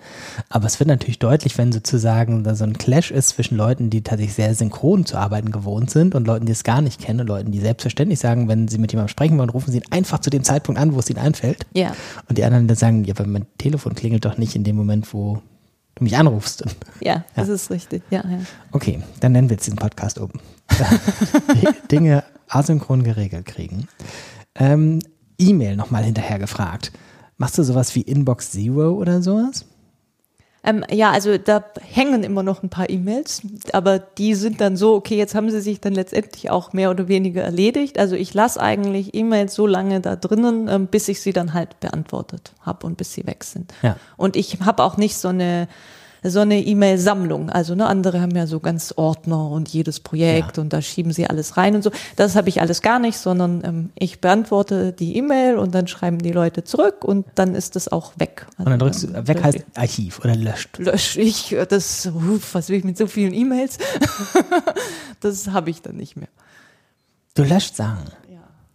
Ja, das ist aber tatsächlich was, worüber ich viel nachgedacht habe. Ja. Also auch jetzt, wo ich diese, diesen Website-Umzug da nochmal gemacht habe, dass ich glaube, so ein bisschen ist es auch eine Unsitte, dass man sagt, oh nein, das kann ich jetzt nicht löschen und das muss ich archivieren und das muss ich aufheben. Und also auf der anderen Seite gibt es so voll die Hype-Sachen, wie kann man gut aufräumen und sich befreien von ja. dem ganzen Ballast. Aber digital macht man das so gut wie gar nicht. Und äh, ja. ja. Ich würde gerne gleich nochmal löschen, vertiefen. Davor kurz nochmal E-Mail. Mhm. Hast du E-Mail auf dem Smartphone? Habe ich auch, ja. Aber ich beantworte, also wenn ich nicht gerade unterwegs bin, eigentlich meistens dann ähm, vom Laptop aus. Es sei denn eben, ja, ich sitze jetzt draußen auf der Terrasse gerade und da, also fange ich dann schon an zu arbeiten und habe gerade nur mein Smartphone, das, dann mache ich das auch da drüber. Hast du ein Tablet? Nee, ein Tablet habe ich nicht noch extra. Nee. Ähm, okay, keine E-Mail-Ordner. Ganz schön verwirrend, meine Arbeit. Nee, das ist ja also für die Leute, die tatsächlich vielleicht nach diesem Podcast noch weitere hören wollen, in der Uneigentlich-Reihe gab es das schon häufiger als Thema. Philipp Wampfler hatte in der letzten Folge ähm, mit einem gewissen Selbstbewusstsein von seinen 60.000 ungelesenen Mails erzählt. Ja. Ähm, Und äh, ich glaube, in der ersten Folge gab es äh, Felix Schaumburg, der sagte, am, jeden Abend muss das E-Mail-Postfach leer sein. Ja. Im E-Mail-Postfach ist nicht zum Aufbewahren, das kommt bei Ihnen an anderen alle äh, Orte, der macht ganz stark an Getting Things Done orientierte Prinzipien und sowas. Also ich glaube nicht, dass es da sozusagen das eine gibt, sondern aber, dass man daran sehr stark sehen kann, wie Leute ihre Arbeit strukturieren, wenn man ihr Inbox-Verhalten kennt. Ja. Ähm, okay, dann lass uns über Löschen reden. Ähm, Im Kalender werden irgendwann auch alte Kalendereinträge gelöscht? Also das, das mache ich nicht systematisch, aber ich, ich verwende die dann nicht mehr. Also ich, ich habe die, ich weiß nicht, wann ich jemals schon mal zurückgegangen wäre zu irgendwas. Also ich nutze schon eher meinen Kopf als eine Speicherplatte. Also Vielleicht, weil so das blöd gut klingt, funktioniert so. bei dir oder so. ja. ja. Bei, bei Löschen, ähm, ich habe relativ spät dieses eine Buch gelesen, das ist glaube ich ein Weinberger Buch von irgendwas mit zwei Nullen noch hinter der zwei, 2009 oder sonst was.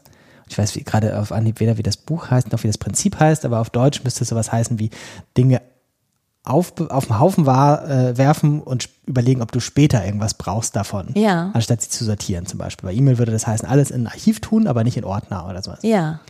Ähm, nichts aussortieren, weil das Aussortieren macht total viel Arbeit. Mhm. Ähm, und aufbewahren kostet nichts sozusagen, weil wenn du nicht gerade HD-Videodateien aufbewahrst, ist das dein neuer Rechner automatisch nach fünf Jahren mit so viel Speicherplatz, dass das keine Frage ist. Ähm, und ich habe das bei mir tatsächlich als sehr hilfreiches Prinzip erfahren, auch über tatsächlich die Suche, weil tatsächlich die Suche ja immer mehr ähm, den ganz ungeordneten Haufen gut durchsuchen kann. Ja. Und es mir dann tatsächlich hilft, irgendwie viele Jahre später zu sagen, ah, den Namen habe ich ja schon mal irgendwo gehört und dann in meinem E-Mail-Archiv zu gucken, ach ja, richtig, vor sechs Jahren haben wir ja mal das und das zusammen gemacht oder waren zusammen da und da oder so. Ja, also ich würde den Menschen dann googeln. Also ich habe dann eine Person und dann äh, würde ich denken und dann gucke ich den an und dann sage ich, ha, stimmt, das, Das heißt, war du ja da verlässt dich da. darauf, das anderes nicht löschen. Das ist ja, Naja, also im, im, im Netz, also da finde ich auch irgendwas. Netz, Also da ja. muss ja die, Men die Person jetzt nicht unbedingt irgendwas nee, geschrieben haben oder irgendwas. Person, ja. die das ins Netz gestellt hat, dass der zum Beispiel da auf der Veranstaltung Genau, war ja, ja, oder ja. sowas, ja. Also ich habe ein großes Vertrauen drin, dass man, also dass man Informationen über Menschen, die digital arbeiten, auch im Netz findet, egal von Ja. wem dann. Ja. Ähm, bei Fotos habe ich das bei mir auch gemerkt mit diesen Aufbewahren, weil jetzt ja diese, ähm, wenn man sie jedenfalls benutzt, wie ich, diese äh, bösen Fotodienste, die alles auch versuchen zu erkennen, was auf den Fotos ist, das ja inzwischen tatsächlich sehr gut funktioniert, dass du sagst, keine Ahnung, äh, du kannst nach Vortrag suchen und dann relativ deutlich Vortragssituationen gezeigt bekommen in Ja. deiner Fotosammlung oder so. Ähm, das ähm, finde ich tatsächlich sehr entlastend, dieses Prinzip, nicht mehr darüber nachzudenken. Also das stimmt natürlich überhaupt nicht ganz, weil es gibt hier eine Agentur und da gibt es so professionelle Sachen wie, wie heißt das, Löschroutinen oder Ja. sowas. Weil bei Veranstaltungen muss man ja tatsächlich irgendwie sagen, nach so und so vielen Monaten wird es gelöscht. Ja, ja. Aber da gibt es zum Glück irgendwie auch klar festgelegte Regeln, wann, wie, was, wo, von wem gelöscht wird. Mhm, Da muss man auch nicht mehr so viel drüber nachdenken. Ähm, aber ich fand das mal sehr entlastend. Du scheinst es aber auch in- relativ entlastend zu haben, indem du sozusagen ohne viel Nachdenken sagst, du gehst davon aus, dass es dir woanders wieder begegnet oder du es woanders wiederfinden kannst, wenn es nochmal relevant wird. wenn es irgendwie relevant wird. Und sonst bleibt es schon, also weiß ich nicht, ich habe jetzt gerade, wenn ich habe Zugangsdaten geschickt gekriegt zu einer Lernplattform. Mit, mit denen ich dann arbeite, genau, dann habe ich das in den, in den Kalender reingeschrieben. Oder eben, das ist jetzt noch gerade im, im Bestehen, dann, dann bleibt die Mail auch einfach eben noch da. Du hast auch gar kein To-Do irgendwas. Äh, Management, Software, Listen. Nein, darum sagte ich auch schon vorher, wir können über so viel gar nicht reden. Es ist nicht Dinge digital geregelt kriegen, sondern äh, Dinge in den Kopf zu tun. Nein, aber also ich glaube, das, das ist schon auch wahrscheinlich eine Sache, dass man sich das überlegen muss, gerade wenn es diese ganzen digitalen Möglichkeiten gibt. Ne? Und das weiß ich natürlich alles. Ne? Ich habe ja. Ja. auch schon mit euch als Agentur zusammengearbeitet und da Projekte gemacht und weiß denn, dass ich da meine Karten kriege und dann kann ich die hin und her verschieben und so alles. Und das ist ja nicht so, dass ich sowas jetzt blöd finde oder denke, das, das ist jetzt nicht relevant. Aber ich, also ich arbeite ja schon eigentlich als Einzelperson Ja. und bin dann eben mit denen hier mal zusammen und mal mit diesen zusammen, mal mit denen zusammen, dass ich eigentlich nicht für mich ähm, das nochmal brauche, sondern also für das Projekt XY, was ich mit der Agentur J&K mache, habe ich dann das Trello-Board. Und ähm, für die ne, andere Sache, digitale BNE-Werkstatt in NRW, äh, die arbeiten dann irgendwie mit dem Open Collabora kollaborativen Schreibprojekt. Also so, und da habe ich dann die, die verschiedenen Zugänge, wo ich dann da drin bin. Und die, du weißt, wann du wohin Zugänge haben musst, weil es im Kalender steht, ja. Das steht im Kalender. Ja, und ich, ich mache das ja auch einfach. Und an andere Dinge denkst du einfach so. Also zum Beispiel, dass du nach der Zusammenarbeit der Agentur J&K eine Rechnung stellen musst. Das musst du dir nicht mehr, also das ist, hast du dir gemerkt. Da habe ich tatsächlich eine Routine eingeführt. Und zwar sieht diese Routine folgendermaßen aus, dass ich immer den Monatsanfang nutze, einen Tag zu machen für so Formalblödsinn, weil ich da furchtbar schrecklich bin und das auch wirklich gar nicht mag. So ähm, die Agentur J und K wird es wissen und die Buchhaltung, dass das furchtbar ist, ähm, wenn man von mir Rechnung kriegen will. Aber das ist jetzt tatsächlich besser geworden. Also dadurch, dass ich das habe und dann habe ich da einmal ähm, den den Tag. Ich wollte das eigentlich immer am ersten machen, das funktioniert nicht, aber ich sage dann immer spätestens am zehnten. So, dann hat man so ein bisschen so einen Puffer, wie man das gucken kann. Und da gehe ich dann den Kalender vom Vormonat durch und sage, was war da alles und mache den ganzen Formalblödsinn. Da sind Leute auch irritiert, wenn dann schreibe ich eine Rechnung, ist da ja immer irgendwie ein Fehler drin die Mehrwertsteuerrechnung muss doch anders sein oder so.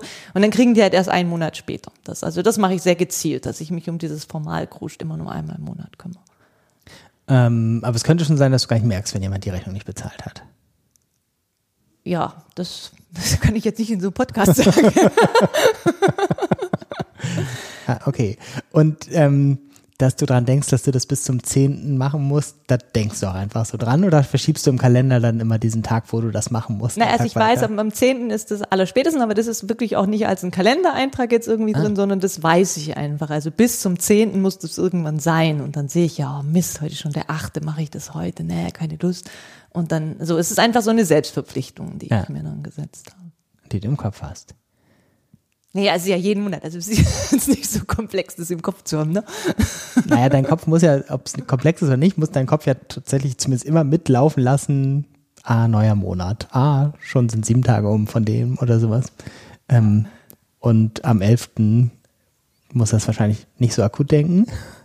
Aber es muss ja mitdenken, weil dein Kopf muss ja irgendwie unterscheiden, ob der 11. oder der 1. ist. Okay, aber ähm, ich will dich auch nicht überzeugen. Es hört sich jetzt gerade an, als würde ich die missionieren wollen, To-Do-Listen zu führen. Wenn man mit dir zumal, schon mal zusammengearbeitet ist, weiß man ja, dass du unglaublich äh, zuverlässig und verbindlich und äh, die Dinge, dass du dir Dinge merkst. Also es gibt keinen Grund, das sozusagen anzuzweifeln. Ich fand interessant eben so die Überlegung, dass viel davon einfach, einfach auch gut geht, weil du ähm, wie soll man sagen, eine begrenzte Arbeitsteilung hast. Du machst einfach ganz viel selbst. Ja, ja, das kann gut sein. Du musst nicht jemandem das übergeben, dass da jetzt eine Rechnung gestellt werden muss und niemand mhm. anders muss wissen, deinen Rechnungseingang zu kontrollieren ja. oder ich weiß nicht was. Ja, das ist für mich auch ein ganz großer Grund. Also man könnte ja durchaus sagen, ähm, ich habe ein bisschen komisches Ding aufgebaut mit dem E-Bildungslabor, weil eigentlich ist es so, ich puste ganz viel in die Welt, was ja darauf auch ansetzt. Ähm, dass Menschen mich dann quasi mit mir dann zusammenarbeiten wollen mhm. und da viel mehr reinkommt, als ich eigentlich zurückgeben kann. So und ähm, wenn man so ein bisschen unternehmerisches Denken in sich hätte, würde man bestimmt sagen, bietet sich doch total an, sowas wie eine J und K Agentur davon aufzubauen. Aber das, also das ist was, was ich auch wirklich nicht nicht wollen würde, sondern ich ich schätze das auch sehr. Also ich mag sehr gerne mit Menschen zusammenarbeiten. Das mache ich ja auch in den verschiedensten Projekten. Aber ansonsten das eben so zu haben, das das mache ich tatsächlich und ich schiebe dann nicht das eine dahin und das andere dahin und dann muss ich das wieder zusammenbinden. Das könnte ich, ähm, glaube ich, auch jetzt gar nicht so so wirklich gut. Und hast du manchmal die Sehnsucht, so im Sinne von, das und das würdest du jetzt wirklich gerne jemand anders machen lassen?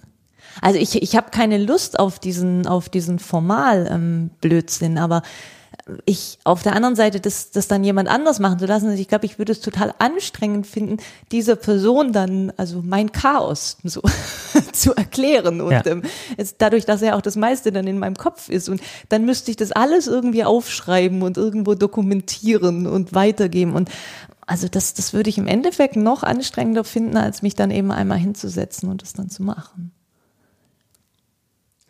Hast du den Eindruck, dass du halt dadurch auch jetzt hohe Produktivität hast? Also du kannst halt sehr viel an eigentlichen Arbeiten machen. Und ja, also ich habe den Eindruck, dass ich, also dass ich, dass ich dieses Privileg schon habe zu sagen, ähm, die, die aller, aller, allermeiste Zeit von mir geht schon drauf auf, auf Sachen, die die ich wirklich gerne tun will. Und wir haben ja die ganzen ersten Minuten vom Podcast haben wir eigentlich über lauter Projekte geredet, die auch eigentlich gar nicht, gar nicht Arbeit waren. So, also was heißt Arbeit in dem Sinne, dass es bezahlte Arbeit war.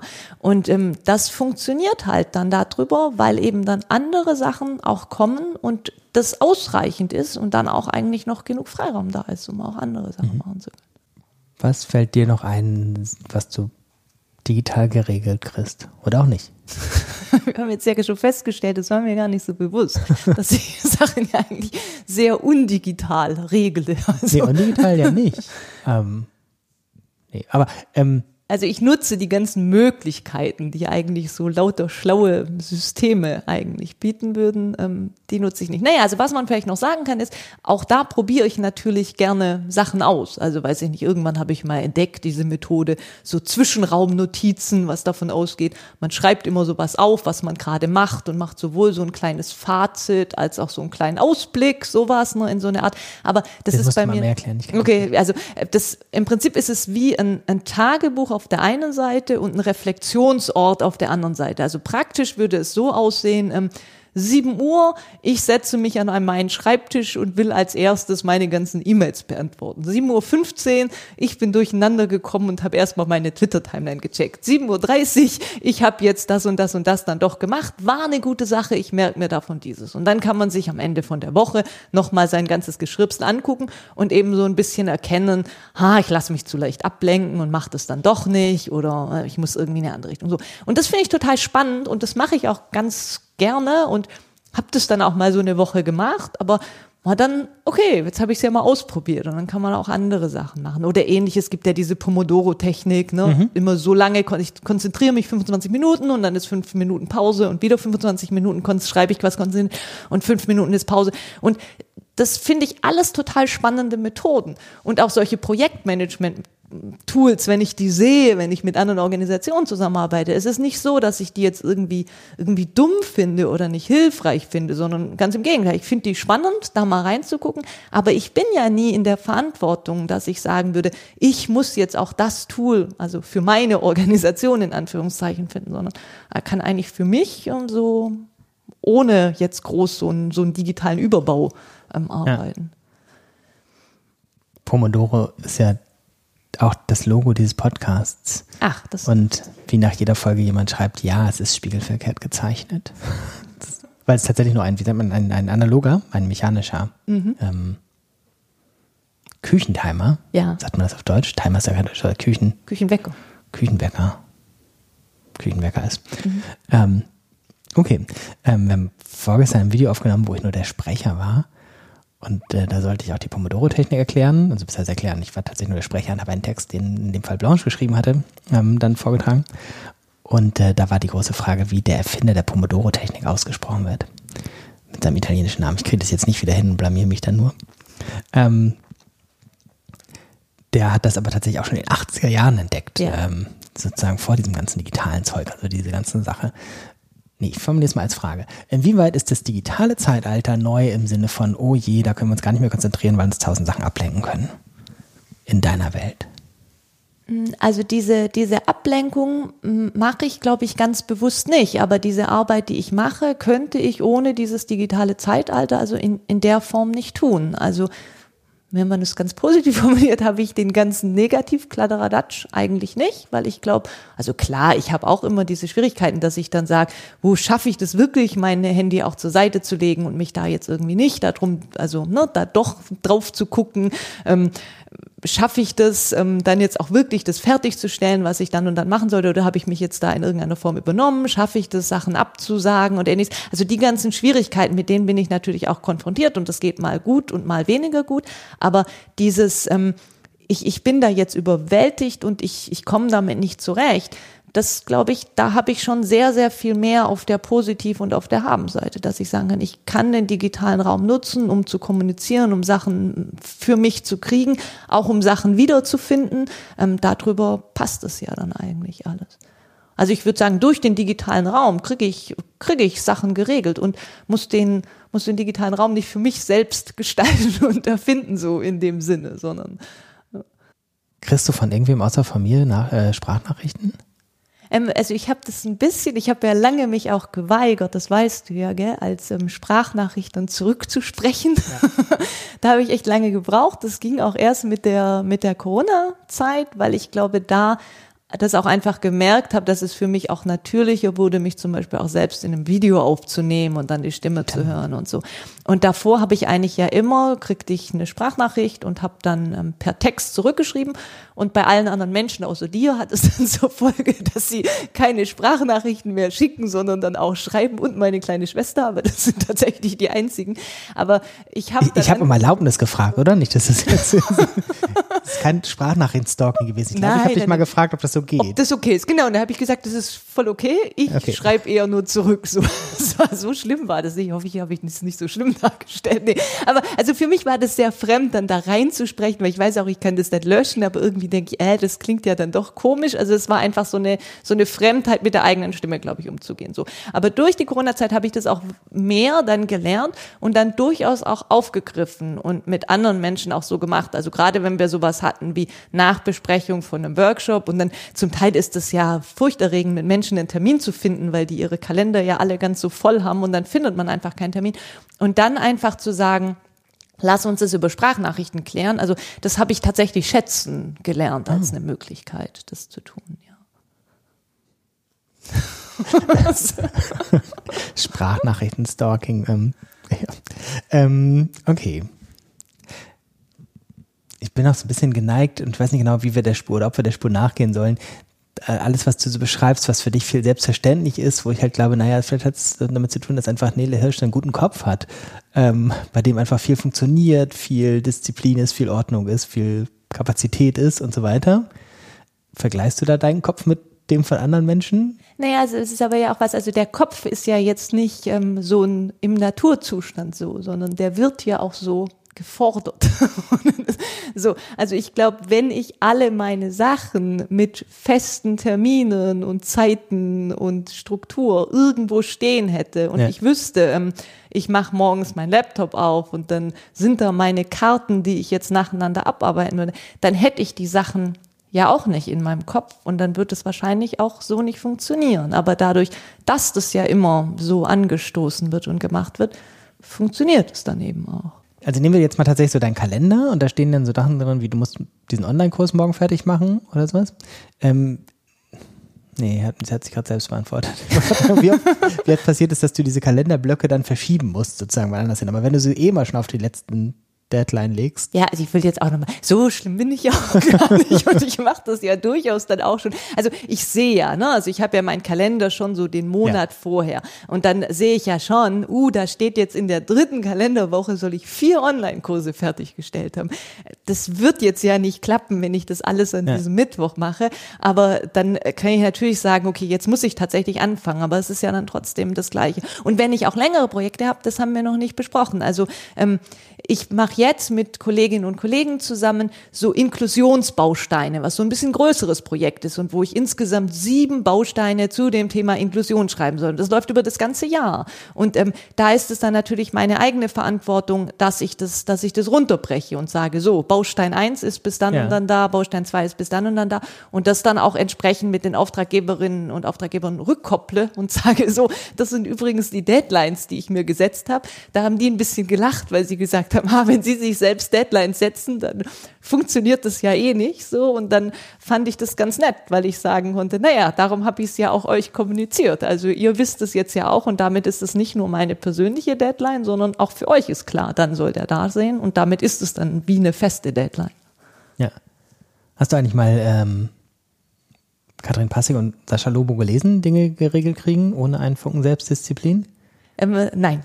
Das, ja, das äh, Sollte Vorbild für den Untertitel dieses Podcasts. Ja. Weil da, da habe ich das kennengelernt, was du beschrieben hast, als äh, bewusste Methode sozusagen. Ja. Deadlines nicht nur sich selbst setzen. Du hast Projekte, für die du verantwortlich bleibst, sozusagen. Sowas wie Internetquatsch, aber auch viele kleine Sachen, wo Leute was machen können guckst du da manchmal nach dem Rechten oder reagierst du einfach, weil sich jemand meldet, das geht nicht mehr oder da ist was falsch oder sonst was? Ähm, also meistens ist es wirklich, dass Menschen mich anschreiben und mir das irgendwie sagen, wo ich das jetzt angefangen habe zu gucken, weil das einfach so nervig ist, ist, wenn man, wenn man WordPress-Seiten hat und dann nicht aufpasst und da so ein riesen Spam-Ding hat. Also das ist einfach anstrengend. Und ähm, gerade wenn man so viele Webseiten hat, dann ähm, also habe ich das oft nicht im Blick. Und das ist aber für mich ein Indikator davor. Also wenn ich irgendwo so eine WordPress-Webseite gestaltet habe und die wird wirklich von Spam überschwemmt, aber es fällt niemandem auf, dann kann ich mir auch sagen, offensichtlich ist diese Webseite jetzt nicht so relevant und ich kann mir dann eben auch überlegen, ob ich dieses Projekt ähm, ja. weiterführen will. Aber ansonsten merke ich schon mehr und mehr, also das bringt mich dann auch ein bisschen davon weg. Ich habe ja früher immer viel einfacher gesagt, boah, dann kündige ich jetzt halt wieder die Domain und dann ist es weg. Aber ähm, das, ich merke schon, dass ich eine größere Verantwortung habe durch eine größere Reichweite auch, die ich habe, weil dann eben Menschen darauf referenzieren, das verlinken und ähm, kriegt es jetzt auch mit, dass ich da Nachfragen kriege. Also ein so ein Beispiel ist ähm, die Seite oercheck.de, hat mhm. irgendwann mal gestartet, war auch ein Privatprojekt so mehr oder weniger von mir. Da haben wir während einem OER-Camp gesammelt, was sind Qualitätskriterien für OER, haben das versucht schlau zu machen im Sinne von Qualitätsentwicklung und nicht so Stempel drauf und fertig. Ähm, mit der ähm, Werkstatt ähm, Bundeszentrale Politische Bildung. Und ähm, ich habe dann danach einfach gesagt, cool, das wäre doch schick, wenn wir so eine OER-Check-Seite hätten. Und die haben das gleichzeitig in ihren Blog gestellt. Und dann habe ich irgendwann gesagt, also ja, das brauchst du auch nicht, diese OER-Check-Seite, meine 51. Domain, kann ich auch einfach ähm, löschen.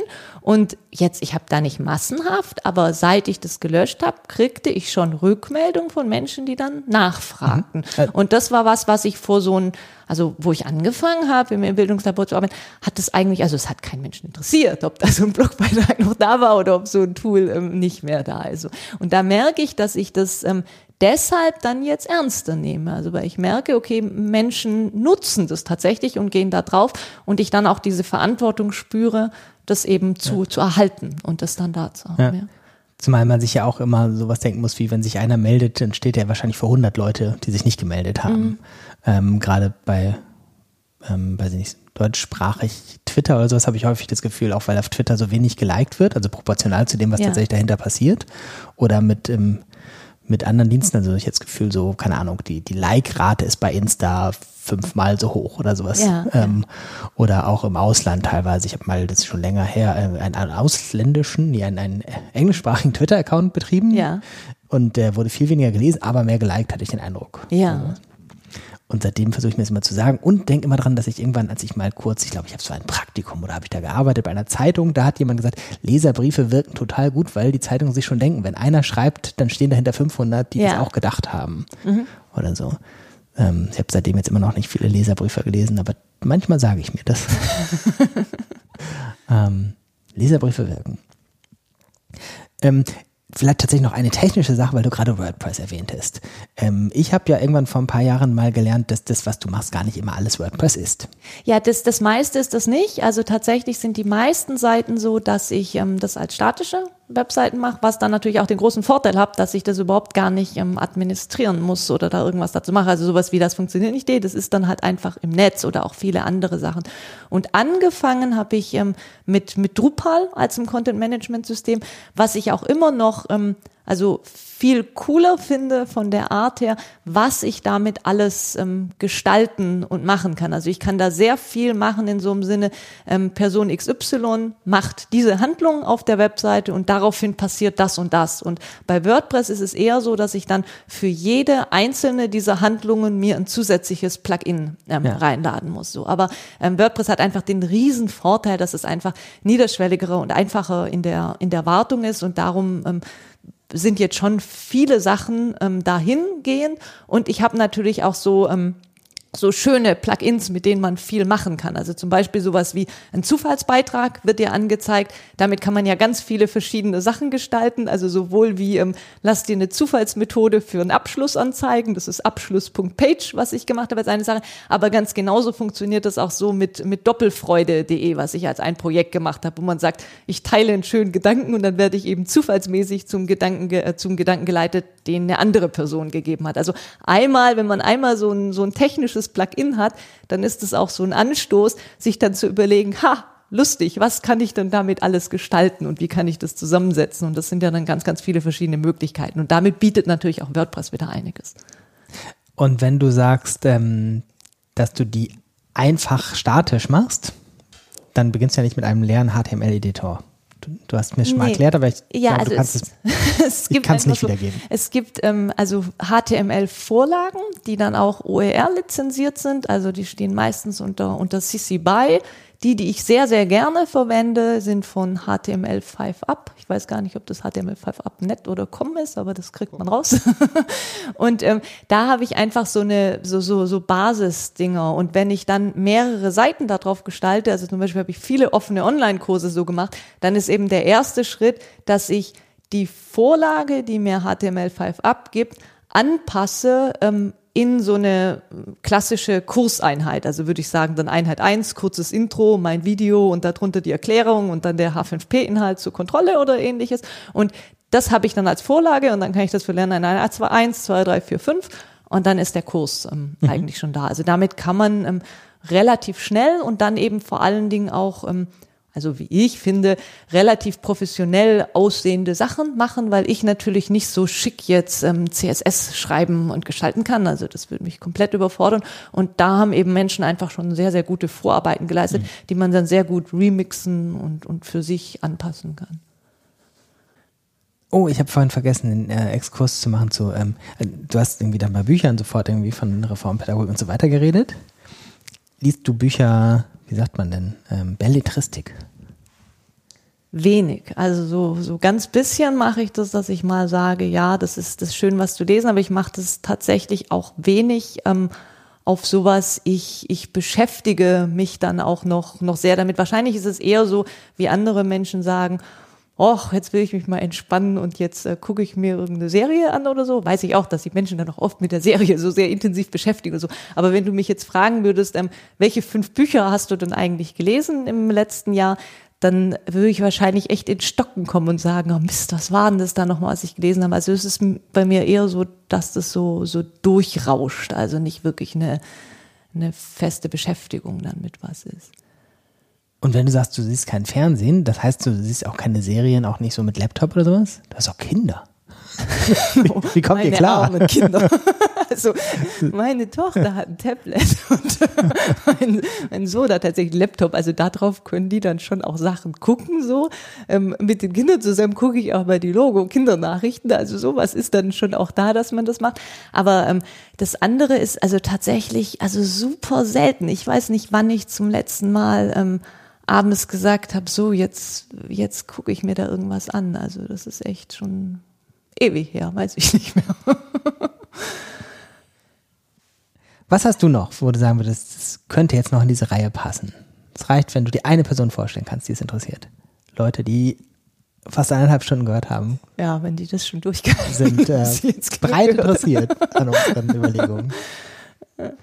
Ja, also ich, ich glaube, das, was, was für mich hilfreich ist, ist, dass, dass ich für mich nicht immer denke, ah, ich muss jetzt das eine super tolle System irgendwie finden, sondern dass es eigentlich auch sehr schön sein kann, Dinge digital geregelt zu kriegen, indem man so den, den Ausprobier- und Erkundungsmodus als Dauerzustand ähm, sich setzt. Das, glaube ich, ist eine so eine Sache. Ich weiß jetzt nicht, ob ich das raten oder empfehlen kann, aber das ist zumindest eine Sache, mit der, mit der ich sehr gut fahre und die mir auch Freude macht und mit der ich zumindest meine Dinge ähm, digital auch geregelt kriege. Das wäre jetzt total gutes Schlusswort.